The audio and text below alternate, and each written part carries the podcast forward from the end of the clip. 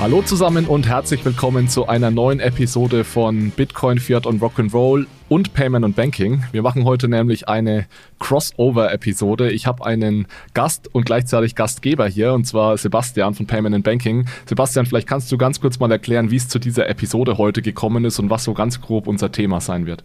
Ja, gerne. Hallo Alex und äh, hallo an alle Hörer, an unsere natürlich, aber natürlich auch an die Hörer des Bitcoin Fiat and Rock'n'Roll Podcasts. Ich komme aus dem Payment Banking Fintech Podcast, bin Mitglied des Payment and Banking Teams und wir haben am 18. November, ist also jetzt nicht so lange her, die CryptX durchgeführt, wo ja das komplette Bitcoin Fiat and Rock'n'Roll Team auch am Start war und auch fast vollzählig dann auch auf den Panels vertreten war. War eine super Veranstaltung und wir haben mit einem Panel den ganzen Tag abgeschlossen sozusagen. Das hieß The Crypto Winter is Coming. Wie schlimm wird es wirklich? Da hat äh, mein lieber Kollege Kilian Thalhammer von der Deutschen Bank moderiert und auf dem Panel waren Roman Reher, äh, Blocktrainer, Holger Rom, Nils Wischmeier und Anna Graf und ja, da ging es so ein bisschen, ja, wie der Name schon sagt, um den Kryptowinter. Die Gesamtmarktkapitalisierung aller Kryptowährungen sinkt so ein bisschen, das wissen wir ja alle. Und dann wurde das so ein bisschen ausgediskutiert. Ist es jetzt vorbei oder geht es jetzt erst so richtig los nach dem Kryptowinter? Und das war ein sehr aufgeheiztes Panel, würde ich sagen, zumindest was den Meinungsaustausch äh, anging. Es ging genau. zivilisiert zu, aber ja, es ging zivilisiert zu, aber es war trotzdem, wurde heiß diskutiert, was natürlich ja. nicht überraschend ist. Und Sebastian, danach war, saßen wir zufällig nebeneinander und haben uns noch ein bisschen unterhalten und du hast da die eine oder andere Frage gestellt, wahrscheinlich auch inspiriert durch dieses Panel, was Absolut. ich relativ spannend fand. Und da hat sich ein cooles Gespräch draus ergeben und dann haben wir gesagt, lass uns das doch nochmal hier im Podcast, ja, nicht jetzt wiederholen notwendigerweise, aber nochmal in dieselbe Richtung diskutieren. Also du hattest da vor allem so die Frage, was wäre denn, wenn wir jetzt in einer Gesellschaft leben würden, in der es nur noch Bitcoin als Zahlungsmittel gäbe? Welche Auswirkungen hat das auf Inflation, auf Deflation, wenn jemand einen Kredit bekommt oder geben will, auf Zinsen und so weiter und so fort. Ja, und genau darüber wollten wir heute einfach nochmal relativ lock in einer lockeren Gesprächsrunde uns unterhalten. Genau, und ich freue mich drauf. Und äh, vorweg, ich bin, anders als man es jetzt vom Bitcoin Fiat and Rock'n'Roll äh, Podcast gewohnt ist, kein Krypto, Bitcoin oder DeFi oder sonst was Experte. Deswegen äh, werde ich mich heute da hauptsächlich darauf beschränken, Fragen zu stellen. Wie intelligent die sind, werden wir dann sehen. ähm, aber ich denke mal oder hoffe, ich bin nicht der Einzige, der sich das stellt, weil ich fand es wirklich spannend, auch mit dir da äh, mich auszutauschen. Und ähm, wir haben dann, wie du schon gesagt hast, äh, gesagt, komm, lass es uns in den Podcast drüber schubsen. Da haben dann alle was davon sozusagen. Von daher Perfekt. würde ich sagen, starten wir los, weil wir haben uns so ein kleines Skript gemacht und ich glaube, es lohnt sich auch für die, die sich äh, gut auskennen, einmal so grundsätzlich abzustecken, also äh, was wir da behandeln wollen heute. Wenn ich ganz kurz sagen darf, äh, das ist nämlich das, was ich noch weiß selber, dann kann, kannst du als Tip-Top-Experte übernehmen. Ähm, genau. Also ich leg weiß, dass die Bitcoin-Menge begrenzt ist. Ja, leg doch, du, leg doch du einfach mal los. Also das Skript heißt, da, da stehen ein paar Stichpunkte drauf und ich weiß jetzt Richtig. selbst noch nicht genau, wo das Gespräch hingehen wird, aber lassen wir uns mal überraschen. Leg du einfach mal los mit deiner ersten Anmerkung oder Frage und dann starten wir einfach rein. Genau, also ähm, was ich weiß, die Bitcoin-Menge ist begrenzt, die Geldmenge aktueller Währungen nicht. Du hattest ja da auch letztens, ich weiß jetzt nicht mehr welche Episode genau, Money Printer Goes Brr und so weiter, äh, ja auch sehr gut erklärt, wie du die ganze Sache siehst. Genau, und da geht's eigentlich auch schon los. Äh, Bitcoin ist eine deflationäre Währung. Erklär doch mal ganz kurz, was das bedeutet und lass uns dann oder lass mich da noch ein paar Fragen dazu stellen im mhm. Nachhinein. Genau, da gibt es auch meistens schon die ersten Missverständnisse, wenn man von deflationärer Währung oder Inflation dann spricht, weil da gibt es ganz unterschiedliche Definitionen. Also es gibt so die Definition und es ist vermutlich anscheinend die ursprüngliche Definition von Inflation und Deflation. Das ist eine Änderung der Geldmenge. Also Inflation heißt in dem Fall dann eine, ein Ansteigen der Geldmenge und Deflation ein Rückgang der Geldmenge. Nach der Definition wäre Bitcoin nicht äh, deflationär, sondern disinflationär, weil die Geldmenge steigt ja, aber sie steigt immer langsamer. Also würde man sagen, Bitcoin ist disinflationär. Normalerweise, und ich würde auch vorschlagen, dass wir diese Definition heute nutzen, weil das ist die, die auch generell heute genutzt wird unter Ökonomen, bedeutet Inflation und Deflation eine Änderung des Preisniveaus. Also werden Güter, Waren, Dienstleistungen teurer oder billiger. Und da hast du recht, da wäre also normalerweise, wenn alles nach Plan verläuft, Bitcoin eher deflationär. Das heißt, äh, in Bitcoin gemessen sollten eigentlich die Preise generell sinken über die Zeit. Warum ist das so? Wir haben ja eine fixe Menge an Bitcoins. Wenn wir davon ausgehen, dass gleichzeitig die Wirtschaft weiterhin wachsen wird, haben wir immer mehr Güter und Dienstleistungen. Das heißt, mehr Güter stehen derselben Menge an Bitcoin gegenüber. Das heißt, ein Bitcoin mit einem Bitcoin solltest du in Zukunft immer mehr Güter und Dienstleistungen kaufen können und das nennt sich dann äh, Deflation des Preisniveaus. Gut. Was ich immer auch noch ganz interessant finde, ist eben, dass die Bitcoins ja nochmal aufgeteilt sind sozusagen in Satoshi. Und jetzt hoffe ich, dass ich das richtig ausgerechnet habe. Ja, wir haben 21 Millionen Bitcoins äh, mal 100 Millionen Satoshi. Es müssten 21 Billiarden Satoshi sein. Auf ja, im, wenn wir eine Bitcoin-only-Gesellschaft oder halt eine Bitcoin-only World Economy hätten, dann wären das ja dann 21 Billiarden Satoshi auf 8 Milliarden Menschen verteilt. Ich habe mir jetzt hier gerade nicht aufgeschrieben, wie viel das ist. Ich glaube, es sind irgendwas mit 200.000 oder so plus ein paar zerquetschte pro Nase. Mhm. Ja, klingt erstmal fair, ja. Also wenn wir, wenn wir nicht irgendwie weiter äh, Leute dazu bekommen. Siehst du da grundsätzlich schon mal irgendwie ein Problem? Also wir gehen jetzt vom absoluten Extremfall aus, dass es äh, Bitcoin die Weltwährung ist und es gibt sonst nichts mehr. Also ich vermute mal, aber bitte spring rein, wenn ich dich da falsch verstehe, dass deine Frage so in die Richtung geht, wie kann das funktionieren mit einer fixen Geldmenge? Haben wir da ja. genug Geld am Ende, um die Wirtschaft am Laufen zu lassen? Oder äh, bekommt dann jeder überhaupt ein Satoshi oder Bitcoin? Genau. Also es ist tatsächlich so, dass wir heute, wir können uns mal heute die Geldmenge anschauen. Also heute, die mhm. Geldmenge ist ungefähr 100 Billionen, 100 Billionen US-Dollar. Also noch deutlich weniger als deine 21 Billiarden, die du da ausgerechnet hast. Also von daher sind wir da noch, noch nicht ganz so weit. Ich glaube aber, es ist auch kein Problem, irgendwie eine fixe Geldmenge zu haben. Und dieser Gedanke, dass es da nicht ausreichen könnte, der ist, glaube ich, ein bisschen fehlgeleitet. Weil äh, eigentlich musst du immer daran denken, nicht wie es in die Bitcoin verteilt, sondern wie es die Kaufkraft verteilt. Und es wird, wie gerade schon gesagt, einfach so sein, dass in Zukunft du dir mit einem Bitcoin oder einem Satoshi eben immer mehr kaufen kannst. Das heißt, irgendwann wirst du eben gerade, ich weiß gar nicht, ein Satoshi ist, glaube ich, 0,01 Cent wert oder 0,02 Cent, also sehr, sehr, sehr, sehr wenig. Das heißt, heute kannst du dir kaum was mit einem Satoshi kaufen. Irgendwann in der Zukunft wirst du dir einfach mal mehr mit einem Satoshi kaufen können. Das heißt, es ist gar nicht nötig, dass jeder einen Bitcoin besitzt, äh, um glücklich und zufrieden zu sein in seinem Leben. Es werden auch in Zukunft, wenn das alles so kommt, wie du gerade angekündigt hast, auch mal wenige Satoshis reichen, um ganz gut über die Runden zu kommen. Das Problem, das dann natürlich äh, fairerweise irgendwann kommen könnte, ist, ist eventuell dieses eine Satoshi eine Einheit, die nicht klein genug ist, damit ich sozusagen Wechselgeld bekommen kann. Ja, also was ist, mhm. wenn ein Satoshi so viel wert ist wie, und ich übertreibe übertreibe jetzt mal ein bisschen, ein ganzes Auto, kann ich mir dann maximal ein Auto kaufen und das ist die kleinste Einheit, da wird, das würde natürlich nicht mehr funktionieren. Es gibt dann jetzt mittlerweile auch auf Second Layer Solutions Möglichkeiten, das nochmal weiter zu unterteilen. Also bei Lightning gibt es zum Beispiel auch Millisatoshis, da ist dann nochmal ein Satoshi sind 1000 Millisatoshis und gerade wenn man auf Second Layer Solutions denkt, kann man das dann auch theoretisch noch weiter unterteilen. Und eine Sache muss man sich immer wieder ins Gedächtnis führen. Wir werden sowieso in Zukunft keine Transaktionen machen auf der Layer 1, also auf der Bitcoin-Blockchain, die irgendwie nur ein oder zwei Satoshis sind, weil die Transaktionskosten sind ja so hoch, dass sich das gar nicht lohnt. Das heißt, wir werden so kleinere Transaktionen sowieso auf Second Layers machen und da habe ich dann wieder Lösungen dafür zu sagen, ich kann den Satoshi irgendwie nochmal äh, unterteilen. Fairerweise sind wir da aber auch noch sehr, sehr weit davon entfernt, dass das irgendwie mal zu einem Problem werden könnte. Man kann sich das immer relativ leicht merken. Wenn Bitcoin eine Million Euro wert ist, dann ist ein Cent genau ein Satoshi. Also dann sind, mhm. wir, bei, dann sind wir da, wo wir heute mit dem Euro sind und dann ist der ein, ein Satoshi genau so groß wie heute ein Cent. Also beides dann die kleinste Einheit. Und erst wenn wir da dann deutlich drüber rausgehen, könnten wir uns da mal Gedanken dazu machen, das irgendwie nochmal weiter zu unterteilen. Mal eine kurze Zwischenfrage. Warum äh, gibt es denn jetzt auf Second-Layer-Lösungen schon Millisatoshi? Man würde ja davon ausgehen, dass das noch keinen richtigen Nutzen hat.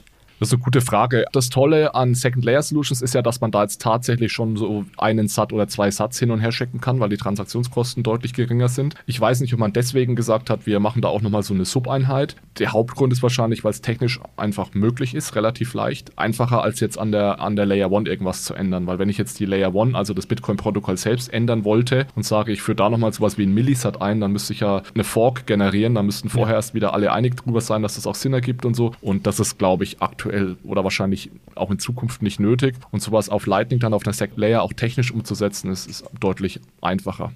Gut, dann äh, ist der Einstieg schon mal, glaube ich, abgesteckt. Würde ich sagen, äh, wir uns mal vor. Wenn man sagt, er ist eine Deflation, das hast du auch übrigens super erklärt, also, weil es ist wirklich ein bisschen misleading, glaube ich, wenn man, wenn man erstmal hört, deflationäre Währung. Aber wenn man es jetzt mal versucht, ich sag mal in Anführungsstrichen umzudrehen und sagt, es würde ja erstmal, würde man ja vermuten, ist Bitcoin dann gegen äh, Arten, alle Arten der Inflation geschützt, ja. Äh, es gibt ja da verschiedene Arten. Ich überlasse das jetzt dir, ob du da jede einzelne durchgehen willst oder wie du das beantwortest, aber das wäre was, was mich sehr interessieren würde.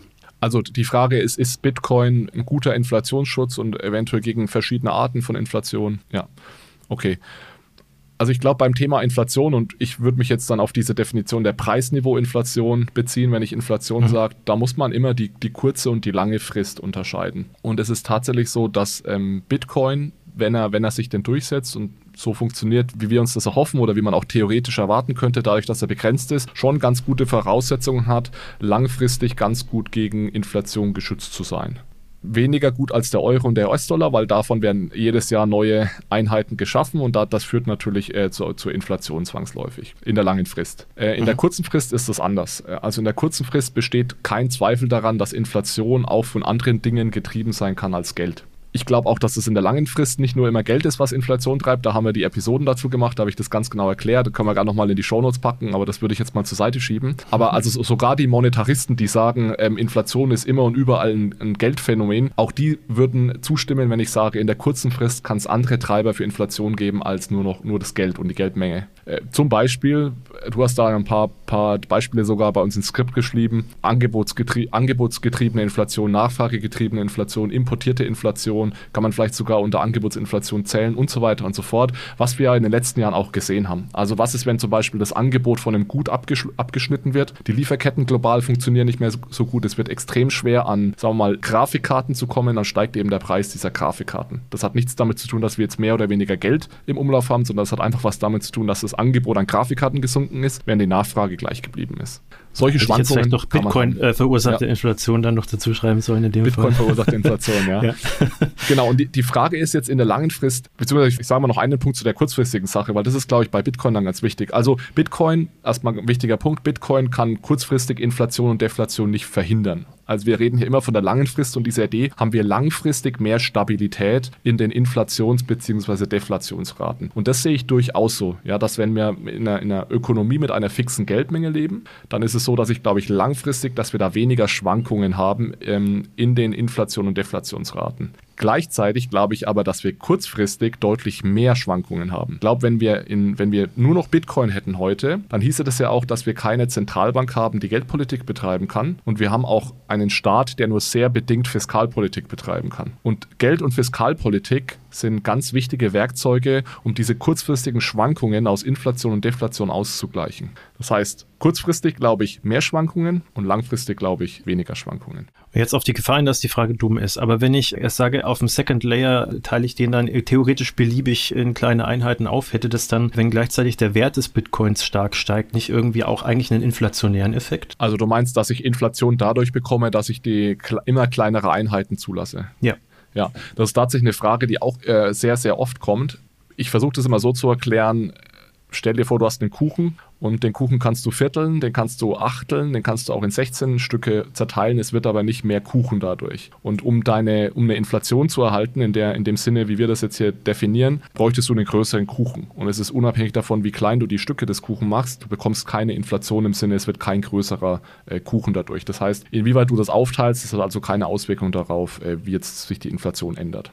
Dann würde ich sagen, bringen wir von Inflation vielleicht nochmal zu einer Deflation. Es gibt ja äh, eine Deflationsspirale, die ja, äh, soweit ich weiß, von Ökonomen auch sehr gefürchtet wird. Die ist äh, faktisch glaube ich, auch noch nicht wirklich gegeben hat. Also man, wir haben die immer so ein bisschen, in, also es stimmt nicht so, wie sie immer beschrieben wird, dass dann plötzlich jeder seinen Konsum zurückstellt und wir dann jahrelang irgendwie ins Verderben geraten. Das stimmt. Äh, wo wir aber immer schon Deflation haben, ist in Wirtschaftskrisen. Also es gibt schon diese Phasen, wo wir dann so Deflat mhm. kleinere Deflationsspiralen haben.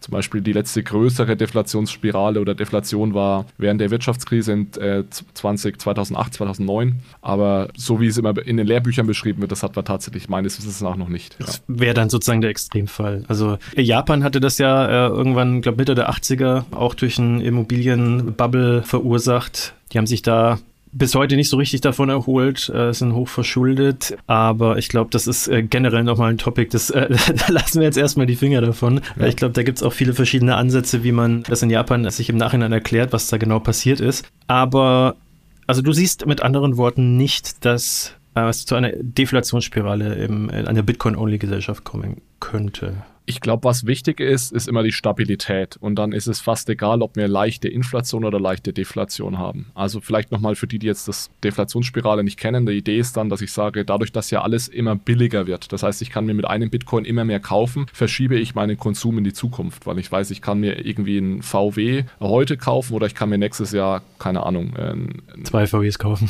Zwei VWs kaufen. Ganz so schlimm ist es nicht, aber ein bisschen größeres Auto oder ja. heute ein Laptop äh, für 1000 Euro Euro und derselbe Laptop kostet nächstes Jahr nur noch 800 Euro. Das heißt, es wird Konsum rausgeschoben und Konsumaufschub ist natürlich jetzt erstmal schlecht für die Wirtschaftsleistung, weil äh, es wird weniger konsumiert und deswegen entsteht weniger Bruttoinlandsprodukt. Und das führt dann zu so einer Spirale, dass dann äh, die Firmen weniger verdienen, dann werden Leute entlassen, die Gehälter sinken und so weiter und so fort. Ich glaube, dass ist kein Problem, wenn wir stabile Deflationsraten haben. Was immer schlecht ist, sind Extreme natürlich. Also genauso wie wir jetzt eine extreme Inflation haben, die ist sehr schlecht, wäre eine extreme Deflation sehr schlecht. Aber vor allem dieses Hin- und Herschwanken ist sehr schlecht. Und das ist auch genau das, und da komme ich nochmal zu dem Punkt zurück, den ich gerade gemacht habe, was mich so beunruhigt, wenn wir jetzt tatsächlich nur Bitcoin hätten und keine Wirtschaftspolitik mehr betreiben könnten.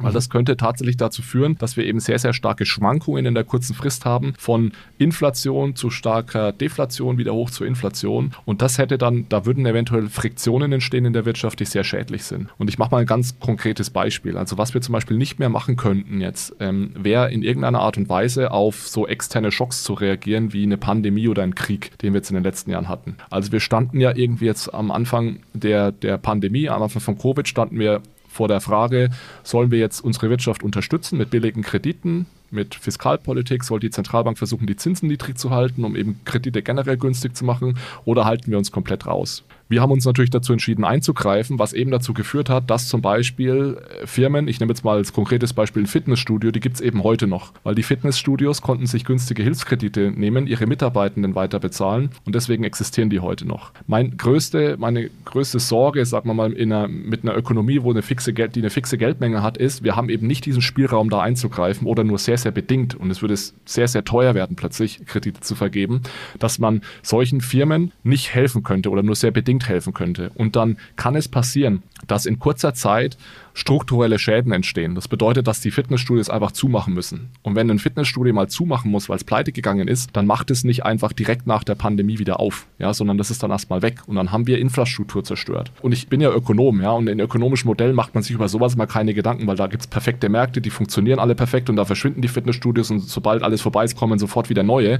Aber so funktioniert es ja in der Realität nicht. Ja. Und da muss man immer dran denken, diese strukturellen Schäden können eben durch ein Eingreifen des Staates vermieden werden. So, so denke ich ich drüber nach. Mhm. Jetzt muss ich aber fairerweise sagen, die viele Bitcoiner und Austrians sagen eben, dieses Eingreifen des Staates auch in der Pandemie und so weiter löst vielleicht kurzfristig Probleme, schafft aber eben langfristig äh, deutlich schlimmere Probleme, dadurch, dass wir total verschuldet sind und irgendwann gibt es mal diesen großen Krach, dass eben alles auseinanderfällt. Also das sind so die zwei Positionen, die sich da gegenüberstehen. Du hattest ja jetzt schon Kreditvergabe erwähnt im Zusammenhang jetzt mit den Fitnessstudios, die sich da retten wollen und dass das nicht so leicht wäre. Ich glaube, das ist ein gutes Stichwort, weil ich glaube, das erste, was ich dich gefragt hatte auf der CryptX im Zuge dieses Panels, wie, wie funktioniert das denn eigentlich mit der Kreditvergabe? Weil es ist eine feste Geldmenge. Funktioniert das überhaupt? Und falls doch, wie funktioniert das im Vergleich zu äh, unserem jetzigen System? Ja, stimmt. Das ist eine gute Frage. Heute ist es ja so, dass das allermeiste Teil des Geldes wird ja von Banken geschaffen, indem Banken Kredite vergeben. Also tatsächlich in der Eurozone, ich glaube 85 Prozent des Geldes, das wir heute nutzen, sind eigentlich Kredite von Banken, also Chiralgeld oder Buchgeld. Diese Möglichkeit gäbe es nicht mehr, wenn wir sagen wir mal, eine reine Bitcoin-Ökonomie hätten, weil das Einzige, was Banken dann tun könnten, wären eingetriebene Bitcoins weiter zu verleihen. Solange das diejenigen, die eben Bitcoin einlegen bei der Bank, das der Bank auch erlauben. Also die Bank würde zu so einer reinen Kapitalsammelstelle, nenne ich es jetzt mal, werden und könnte dann eben, wenn ich als Anleger das der Bank erlaube, eben meine Bitcoins weiter verleihen. Das hat zwei Effekte. Einer ist positiv, einer ist negativ. Der positive Effekt ist, dass Heute ist es so, dass diese Kreditvergabemöglichkeit der Banken dazu führt, dass wir, die ist so sehr prozyklisch. Das heißt, in Boomphasen vergeben Banken extrem viele Kredite, weil sie diese Möglichkeit haben, was dann oft die Boomphasen so zu Übertreibungen führt. Und in, ähm, sagen wir mal, Bastphasen, in Wirtschaftskrisen vergeben Banken tendenziell zu wenig Kredite, was dann das auch wieder verstärkt. Also es ist so prozyklisches Verhalten der Bank. Das hätten wir in so einer Bitcoin-Welt weniger, weil eben Banken diese Möglichkeit gar nicht mehr hätten, äh, Kredite zu vergeben. Das heißt, langfristig könnte man unter dem Argument annehmen, dass es so ein bisschen zu einem Ausgleich kommt dieser Boom- und Bust-Zyklen. Genau, das ist der, das ist der, der Vorteil. Ähm, der Nachteil ist eben, dass ich aber auch diese Flexibilität nicht mehr habe. Das heißt, heute können Banken eben sehr flexibel Liquidität und Zahlungsmittel zur Verfügung stellen. Und das diese Eigenschaft verlieren Banken dann. Und dann kann es eben auch dazu führen, und das ist jetzt die andere Seite der Medaille, dass eben gerade in Krisenphasen es dann sehr, sehr teuer wird, an Kredite zu kommen, weil plötzlich ich extrem starke Risikoaufschläge habe und da dann im Endeffekt auch weniger Kredite vergeben, als vielleicht nötig wären weil eben die Zinsen unglaublich hoch sind. Da würden jetzt die Austrians und die Bitcoiner wieder sagen, naja, das ist einfach der faire Preis des Kapitals. Wenn es kriselt, dann gibt es Risikoaufschläge und dann werden, werden Kredite eben mal teuer. Aber dann würde ich wieder sagen, ja, aber das kann halt dazu führen, dass wir strukturelle Schäden machen, dass die Fitnessstudios alle pleite gehen und wir dann langfristig eben drunter Beispiel, leiden. Also wenn du so einen externen Schock hast und dann eben mal genau. wirklich, dann äh, erzähl es dem, äh, dem Shop-Owner oder wem, wem auch immer, dass das jetzt ein fairer Preis ist für den Kredit, den er gezwungenermaßen zu seiner Existenzbewahrung aufnehmen muss und er vorher gut gewirtschaftet hat. Ja, also ich ja. meine, das ist tatsächlich ein Problem. Und ähm, das nächste Problem ist Vielleicht ja, dass noch dann auch Punkt. Sorry, ja. Sebastian, noch ein Punkt, weil ich will, den, ich will den Bitcoinern auch nicht Unrecht tun und möchte noch ein Argument äh, aus der Bitcoiner-Szene reinbringen. Die sagen nämlich auch, es wird äh, sehr, sehr viel mehr gespart, äh, wenn wir in der Bitcoin Gesellschaft leben. Das heißt, diese ganzen Unternehmen haben auch viel, viel mehr Sicherheitspuffer, weil sie jetzt ganz einfach in Bitcoin sparen können und sozusagen ein Sparvehikel haben, was ihnen sofort einen positiven Ertrag erwirtschaftet. Ich bin da nicht so super überzeugt von dem Argument, weil ich glaube, im Kapitalismus ist es immer am besten, dein Kapital einzusetzen. Und sagen wir mal, du hast irgendwie im Schnitt 2% Deflation mit deinen Bitcoins, das heißt, du hast eine 2%ige Rendite. Du wirst viele Projekte finden, die dir 4, 5, 10% Rendite erwirtschaften. Das heißt, du bist immer gewillt, irgendwie deine Bitcoins einzusetzen. Das heißt, ich kann mir nicht vorstellen, dass wir in der Bitcoin-Gesellschaft jetzt plötzlich alle anfangen, in Bitcoin zu sparen. Jedes Unternehmen hat einen Anreiz, äh, irgendwie die Bitcoins zu investieren in Projekte. Ja, denke ich mir auch. Oder eben sich auszahlen lassen dann sozusagen als Gehalt, dass die dann vielleicht höher sind, dann ist das Geld auch weg. Also das Oder sind so Dividende. Sachen, ich glaube, das, ja. genau. Also absolut. Und ich habe dann auch noch aufgeschrieben, also Aufstiegschancen, ob die dann nicht irgendwie auch äh, schlechter sind, theoretisch, weil wenn ich jetzt zum Beispiel aus einem, sag ich mal, aus einer Familie komme, die nicht so viel Geld hat und dann äh, bin ich an die Uni gegangen oder auch nicht und habe dann super, äh, super Geschäftsidee und dann gehe ich zur Bank und sage, ach komm, hier, äh, ist, ist, das nicht, ist das nicht cool, äh, willst, wollt ihr mir da nicht Geld dafür geben? Wird ja dann allein schon, so wie du es erklärt hast, schwieriger, weil eben irgendjemand anders für mich verzichten muss. Und ähm, eigentlich muss diese Person das erst erlauben. Da gibt es bestimmt dann auch Konstrukte, wo das sozusagen so eine Art, Art Fond drinnen ist, wo die das dann natürlich nicht mehr selber irgendwie sagen müssen, Daumen hoch oder Daumen runter. Nichtsdestotrotz ist es aber erstmal auf dem Papier schwieriger. Siehst du das als ein Problem, dass man sozusagen dadurch äh, Aufstiegschancen auch ein Stück weit zerstört oder, oder mindert? Also ich könnte mir vorstellen, dass das folgendermaßen laufen wird. Die, die Bitcoin long sind, das heißt die, die Bitcoin sparen können, haben, wenn sie das möchten, bei einer Bank zwei verschiedene Möglichkeiten, das anzulegen. Das eine ist reine Verwahrung, reine Custody. Da verwahrt deine, die Bank oder die Kapitalsammelstelle deine Bitcoins eins zu eins. Da musst du vielleicht sogar eine kleine Gebühr dafür bezahlen, dafür, dass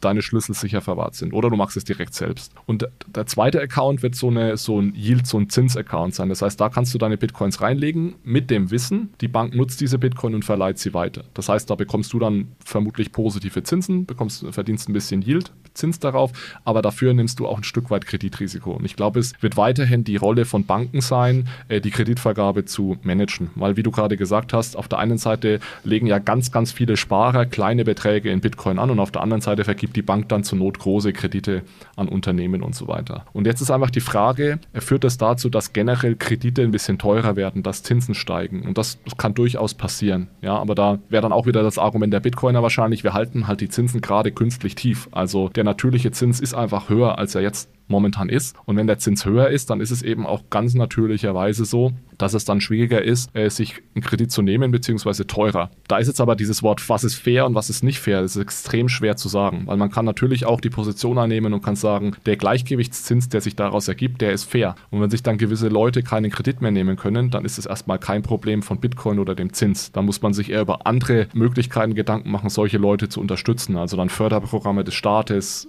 und so weiter und so fort. Das ist eventuell kein Problem, das über unser Geldsystem gelöst werden sollte. Ja, die Aufgabe des Geldsystems sollte es einfach nur sein, einen möglichst fairen Zins im Sinne von Marktzins zu ermöglichen. Alles andere sind dann staatliche Eingriffe. Könnte der Staat genauso schalten und walten wie jetzt in der Bitcoin-Only-Gesellschaft? Ich denke, es wäre für den Staat auch deutlich teurer, sich zu verschulden und das ist ein großer Teil des Staatshaushaltes heute. Also ich meine, auch Deutschland ist jetzt, glaube ich, zu 80 Prozent gerade in, in, Höhe des BIPs äh, verschuldet. Aber der Staat würde auch genauso Steuern eintreiben, weiterhin über Bitcoin. Nur dann, anstatt dass eben die Steuern in Euros gezahlt werden, wenn sie jetzt in Bitcoin bezahlt. Also der Staat hätte immer noch einen Haushalt. Ich vermute nur, dass die Verschuldung teurer werden würde und vielleicht etwas mehr über Steuern refinanziert werden müsste. Wir nähern uns dem Ende der Episode, aber da kommt jetzt für mich noch eine der wichtigsten Fragen und zwar, wie siehst du es denn mit der Verteilung der Gerechten von diesen Bitcoins? Glaubst du, das ist überhaupt möglich, dass das langfristig nicht wieder, äh, also ich meine, es gibt ja jetzt schon Eliten, wenn man ehrlich ist. Glaubst du, das wird eher ein größeres Problem oder eher ein kleineres Problem, als das jetzt schon der Fall ist? Ich würde vermuten, eher ein größeres Problem aufgrund der Struktur der ganzen Geschichte, aber ich ja, weiß da nicht so gut Bescheid wie du, ja. Ja, aber sag gerne mal, warum glaubst du, dass es ein größeres Problem werden würde? Naja, also erstmal, das, das, also äh, korrigiere mich, wenn ich jetzt irgendeinen Blödsinn rede, aber ähm, die großen Miner, die haben ja schon mal relativ viel akkumuliert und dann ist halt die Frage, wie sich das dann überhaupt weiterverteilt, weil die müssen es ja also aktiv aufgeben wollen. Da gibt es ja dann kein System irgendwie, das die dann dazu zwingt. Also ist zumindest nicht vorgesehen. Kann natürlich mhm. immer irgendwie auf anderem Wege passieren. Ja, aber allein schon deswegen. Und äh, natürlich dann aber das ist vielleicht nochmal eine extra Frage. Ist es ja jetzt äh, auch schon generell, gibt es auch Kaufkraftunterschiede, aber das zielt dann schon wieder in eine andere Richtung, also zwischen ja. Ländern und so weiter und so fort. Also äh, ich würde erst noch bei dem, äh, beim ersten Aspekt auf jeden Fall bleiben. Ja, also und das ist tatsächlich eine sehr, sehr schwierige Frage, die eigentlich so an den Kern des Kapitalismus geht und inwieweit der Kapitalismus fair ist oder nicht. Also erstmal zu dem Punkt mit den Minern. Wir haben ja aktuell schon irgendwie 19 oder fast 20 Millionen der 21 Millionen Bitcoins sind ja gemeint. Das heißt, da kommen jetzt nicht mehr so mega viele dazu in den, in den nächsten Jahren, aber ich glaube, dadurch entsteht jetzt nicht so ein großes Ungleichgewicht, vor allem weil die Miner ja auch sehr viel Geld ausgeben müssen für die Bitcoins, die sie da meinen. Also da bleibt dann netto gar nicht so sehr viel übrig am Ende. Mhm. Nichtsdestotrotz ist es natürlich schon so, dass man sich Gedanken machen kann, sind die Bitcoins heute in irgendeiner Art und Weise fair verteilt? Also heute sind Bitcoins extrem unfair verteilt, also extrem konzentriert. Ich glaube aber, interessanter ist es, und die Frage hast du auch gestellt, wie entwickelt sich das in der langen Frist? Und da, ich meine, müsste ich mir jetzt auch ehrlich gesagt länger Gedanken machen, glaube ich aber nicht, dass es jetzt so einen super großen Unterschied macht, ob ich jetzt in einer Bitcoin-Ökonomie lebe oder in einer Ökonomie mit einer nicht fixen Geldmenge, weil das sind eher Tendenzen, die so eher mit, der, mit dem Wirtschaftssystem Kapitalismus oder was anderem zusammenhängt. Also ich habe das Gefühl, wenn wir in so einer zinsbasierten, kapitalismusbasierten Wirtschaft leben, gibt es eben immer diese Tendenz, dass sich Kapital akkumuliert an wenigen Stellen und wir wir müssen dann eben versuchen, wenn wir das möchten, ja, über den Staat zum Beispiel umzuverteilen. Und ich glaube, das machen wir heute im Fiat-Geldsystem und sowas wäre meiner Meinung nach auch in dem Bitcoin-basierten Geldsystem weiterhin notwendig, dass wir ein Stück weit umverteilen. Ist eine Umverteilung, und das ist jetzt meine Abschlussfrage, ist eine Umverteilung aber dann in dem Fiat oder allein schon wegen dieser Möglichkeit der, der Geldschöpfung, der neue der Neuschaffung, sage ich mal, darauf hat die Frage vorhin auch so ein bisschen abgezielt, nicht einfacher, also weil du hast jetzt zwar gesagt, naja, wenn es da Konstrukte dann eben gibt, wo, wo man dann höhere Zinsen dann äh, hat und dann ist man incentiviert, es dann auch sozusagen anzulegen als jemand, der viele Bitcoins zum Beispiel hält, um dann halt in, in der Hoffnung dann seine Bitcoins mehren zu können. Also ich glaube, wie du schon sagst, es ist eine Sache, die eher so dem Kapitalismus immanent ist. Das ist natürlich auch ein bisschen die Frage, siehst du ein System, das besser geeignet ist? Ich meine, gibt es da überhaupt Systeme? Da bin ich nicht drin. Also äh, die, die vom Kapitalismus weggehen, so in der, in der Bitcoin-Theorie, dass man sagt, da gibt es Wirtschaftssysteme, die da mehr dazu passen passen, vielleicht mal auch in einer anderen Folge, ich weiß nicht, ja. ob das überhaupt existiert. also also wir, wir, wir leben ja jetzt heute auch nicht in einem krassen Kapitalismus, sondern es ist ja eher sowas wie eine soziale Marktwirtschaft, in der wir ja. leben, wo ja schon ganz klar der Staat eine große Rolle spielt. Also für mich ist es weniger jetzt so kein Staat oder 100% äh, Staat, sondern die, die Balance liegt irgendwo dazwischen. Ich bin jemand, der immer tendenziell sagt, eventuell haben wir heute schon ein bisschen zu viel Staat. An der einen oder anderen Stelle könnten wir da ein bisschen, zumindest in Deutschland jetzt, ich war nicht selbst, wohne ja in der Schweiz. Ich finde, die Schweizer bekommen das ganz gut hin und da der, spielt der Staat eine kleinere Rolle als in Deutschland zum Beispiel. Also soziale Marktwirtschaft finde ich jetzt besser als den krassen, knallharten Kapitalismus und dann aber eben mit einer Rolle des Staates, die nicht zu dominant ist, würde würd ich sagen. Und zu deiner anderen Frage, äh, inwieweit kann man eventuell leichter umverteilen in einem Fiat-Geldsystem? Ich möchte jetzt nochmal zum Abschluss nicht, dass am Ende heißt, ich habe hier die Bitcoiner unfair behandelt, nochmal ein Bitcoin-Argument bringen. Die sagen zum Beispiel, dass es gerade dadurch, dass eben Banken und Zentralbanken die Macht der Geldschöpfung haben, so ist, dass es sehr ungerecht ist, dieses System, weil diejenigen, die am nächsten an der Geldquelle sitzen, auch direkt am meisten verdienen und davon profitieren. Mhm sehe ich jetzt nicht unbedingt 100% so, aber ich wollte das Argument einfach nochmal bringen. Es ist schon, ist schon fair, dass man das so sagt. Das wäre jetzt wirklich nochmal was für eine andere, für eine weitere Episode, dass wir das nochmal auseinandernehmen, aber äh, ich glaube, es ist fair, auch einige der Kontraargumente hier mal noch zu erwähnen. Cool, dann äh, bin ich, ich, ich habe noch so einen Bonusfragenkatalog, aber der sprengt jetzt die Sendung. Ähm, den können wir uns vielleicht irgendwann mal anders zu Gemüte führen. Aber dann bedanke ich mich, äh, dass du dir die Zeit genommen hast Ja, danke dir fürs Fragen stellen. Und äh, ja, an die Hörer von dem Payment Banking Fintech Podcast, falls ihr es noch nicht gemacht habt, abonniert Bitcoin, Fiat und Rock'n'Roll doch gerne mal auf eurer Lieblings-Podcast-Plattform, falls ihr das jetzt interessant fandet und sagt, naja, da in der Richtung, da könnte ich doch da sicherlich noch öfters und weitere Folgen mir anhören. Also die haben mehr äh, als genug Folgen. Wir sind, glaube ich, jetzt bei 213. Ihr habt also nochmal 212, die ihr nachholen könnt. und äh, bei Payment Banking dürften es allein vom Fintech-Podcast inzwischen 406 oder so sein. Also falls ihr Lust bekommen habt, ob mal über Krypto und Bitcoin und alles, was damit zu tun hat, hinaus bei uns reinzuhören, dürft ihr das auch gerne machen. Seid herzlich eingeladen. Genau, dicke Empfehlung auch von mir natürlich. Und dann bedanken wir uns bei euch fürs Zuhören. Vielen Dank. Wir sprechen uns oder hören uns beim nächsten Mal. Bis dahin. Ciao, ciao. Tschüss. Achtung, Disclaimer. Die Inhalte spiegeln die private Meinung der Hosts wider, dienen ausschließlich der allgemeinen Information und stellen keine Anlageberatung oder Kaufempfehlung dar. Es gilt, Do Your Own Research, informiert euch, bevor ihr Investments tätigt. Das alles findet ihr auch auf unserer Website unter www.bfrr.de/disclaimer.